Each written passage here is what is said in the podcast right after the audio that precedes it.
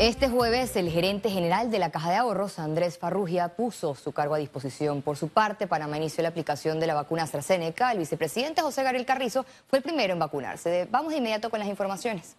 El gerente general de la Caja de Ahorros puso su cargo a disposición este jueves en conferencia de prensa.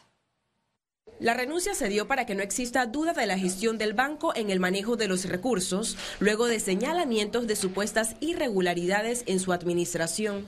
Decido poner mi cargo a la disposición a partir de este momento para que a título personal las acciones que estamos llevando a cabo no entorpezcan eh, la buena administración o el día a día de esta organización. También informó que presentará dos demandas, una por violación del derecho bancario y otra en contra de dos medios de comunicación por difamación en publicaciones. La primera es interponer una querella criminal contra él o los responsables de la comisión del delito contemplado en el artículo 348 del Código Penal, que es el delito contra la administración pública por aquello de entregar información de un cliente de la institución a título de la organización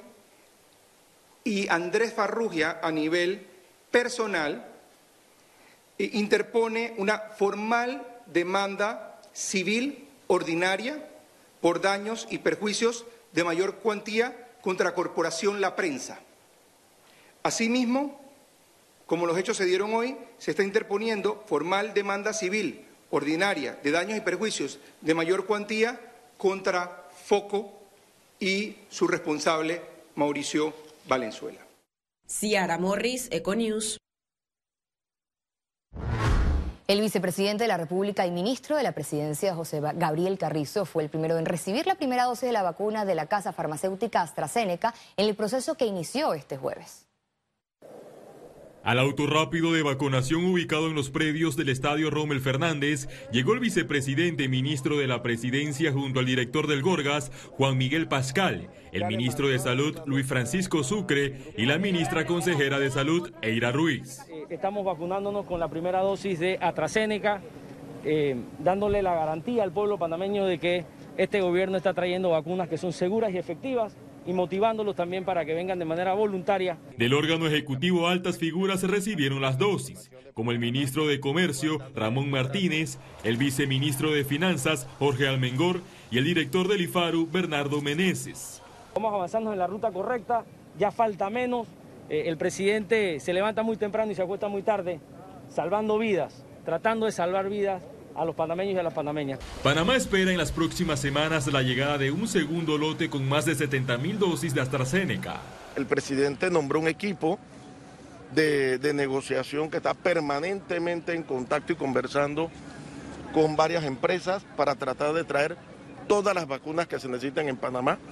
Nosotros ya en estos momentos contamos con las vacunas necesarias para cubrir la población que es vacunable hasta ahora. Tanto en Santiago, Chiriquí, en Colón eh, en Azuero.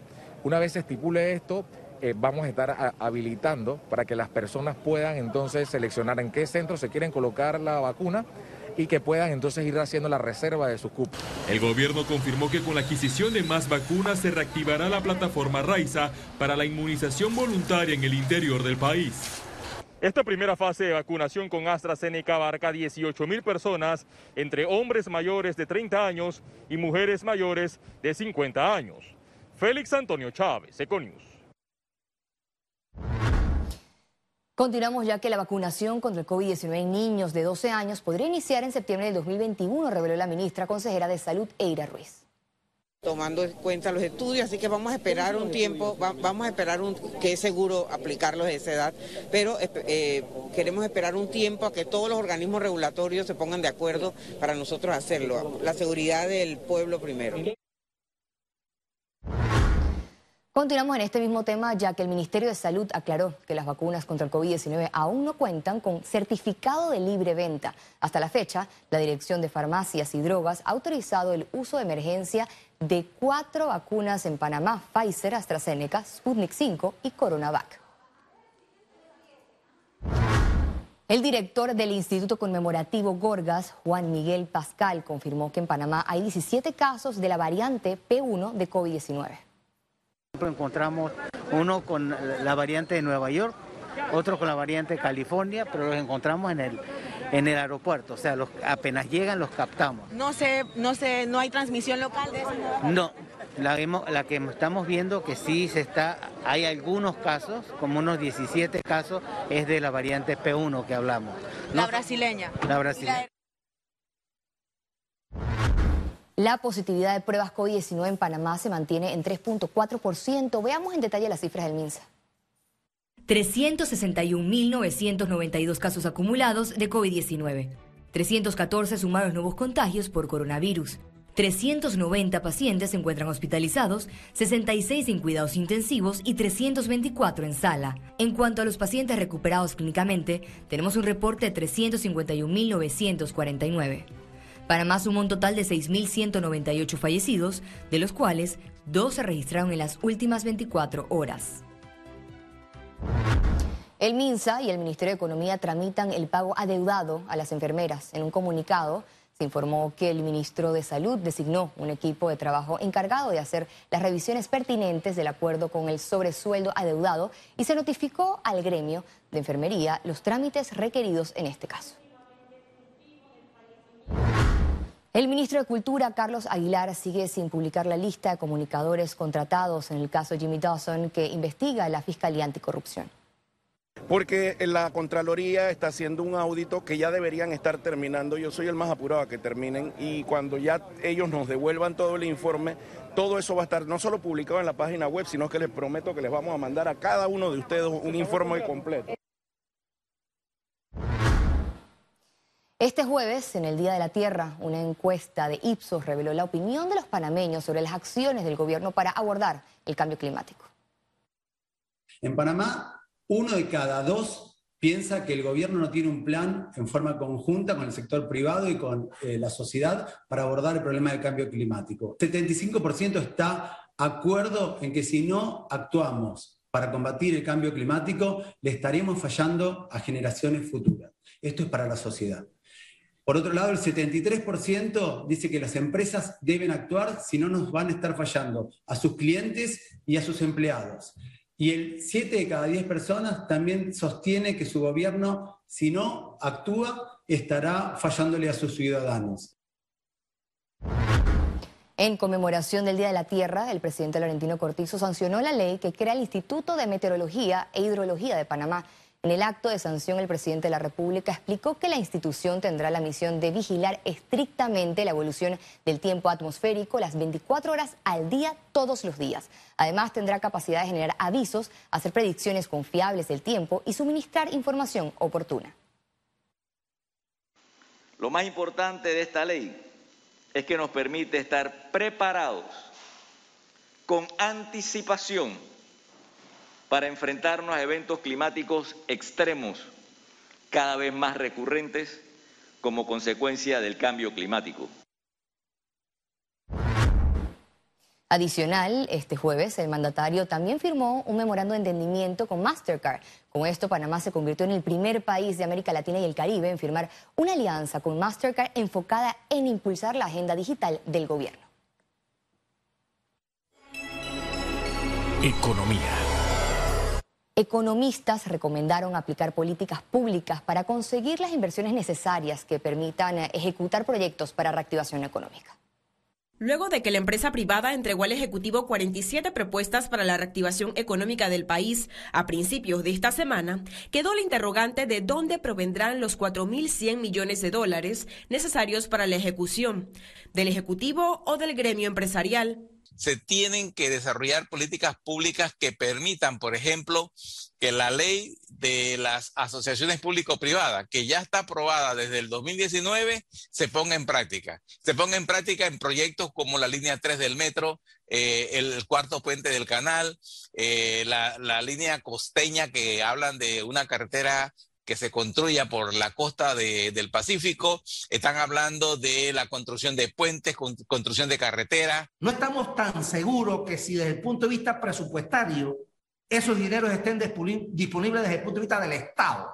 Sin embargo, yo creo que por ahí hay una legislación muy novedosa que ya está reglamentada, que es alianza público-privada, que se puede trabajar en un accionar de proyecto en donde haya participación de la administración pública, del gobierno nacional y de la empresa privada en pro de alcanzar eh, esas plazas de trabajo tan necesarias en este momento. Advierten que requiere de un trabajo de promoción y búsqueda por parte del gobierno esto hay que ofrecerlo. Esto no es que van a llegar las empresas por casualidad. No, esto hay que salir a buscar esas alianzas público-privadas para que estos proyectos, que son 80 proyectos que se pueden eh, generar mucho más de 4 mil millones de dólares, se puedan lograr alcanzar para los próximos años. Señalan que Panamá debe aprovechar su perfil de atracción obtenido por su grado de inversión.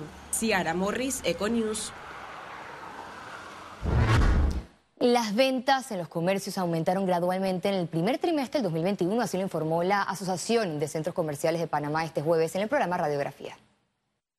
Hemos visto que vamos por buen camino, principalmente porque después de un primer trimestre que comenzamos, un enero eh, cerrados, un febrero con un crecimiento de un 30%, marzo con un crecimiento de un 50%, hemos visto que hemos ido creciendo. Eh, porcentualmente, eh, gradualmente, pero esto es positivo. En este mes de abril sí comenzamos bastante lento la primera semana, eso a la migración de personas hacia el área del interior, pero ya con el décimo otra vez tuvimos eh, un movimiento importante. Las ventas han ido aumentando gradualmente.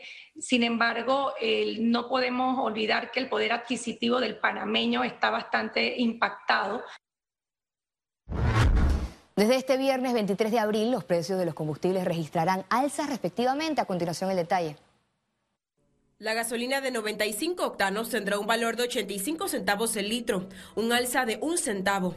La gasolina de 91 octanos se situará en 83 centavos el litro, un aumento de un centavo, mientras que el diésel quedará en 70 centavos el litro, sube un centavo.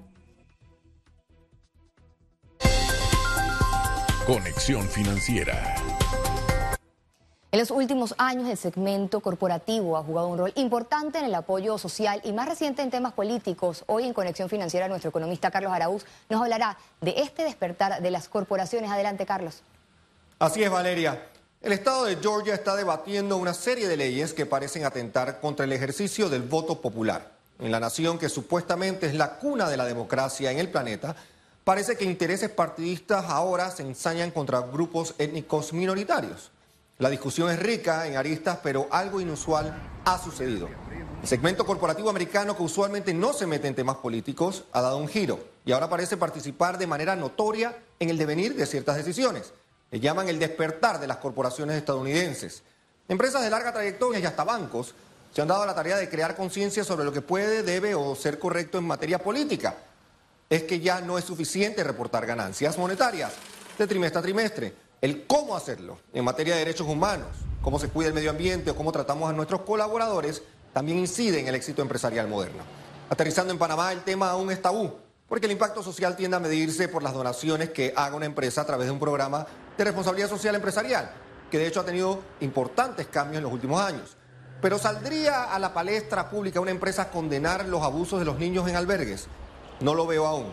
Ojalá que cada día que pase desigualdad rampante anime a empresarios a hablar, a proponer, con la idea de generar un auténtico beneficio que vaya mucho más allá del resultado final en la línea del estado de pérdida y ganancias. Estar del lado justo, del lado correcto de la historia, es la más potente prueba de sostenibilidad que cualquier negocio pueda tener. El retorno de la inversión social garantizará no solo crecimiento y vigencia, sino un país más justo.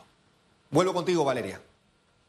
Muchas gracias por tu atinado análisis, Carlos. La responsabilidad empresarial supera los aspectos sociales y trasciende a los intereses políticos, económicos y del país. Al regreso, internacionales, quédese con nosotros. Ya volvemos.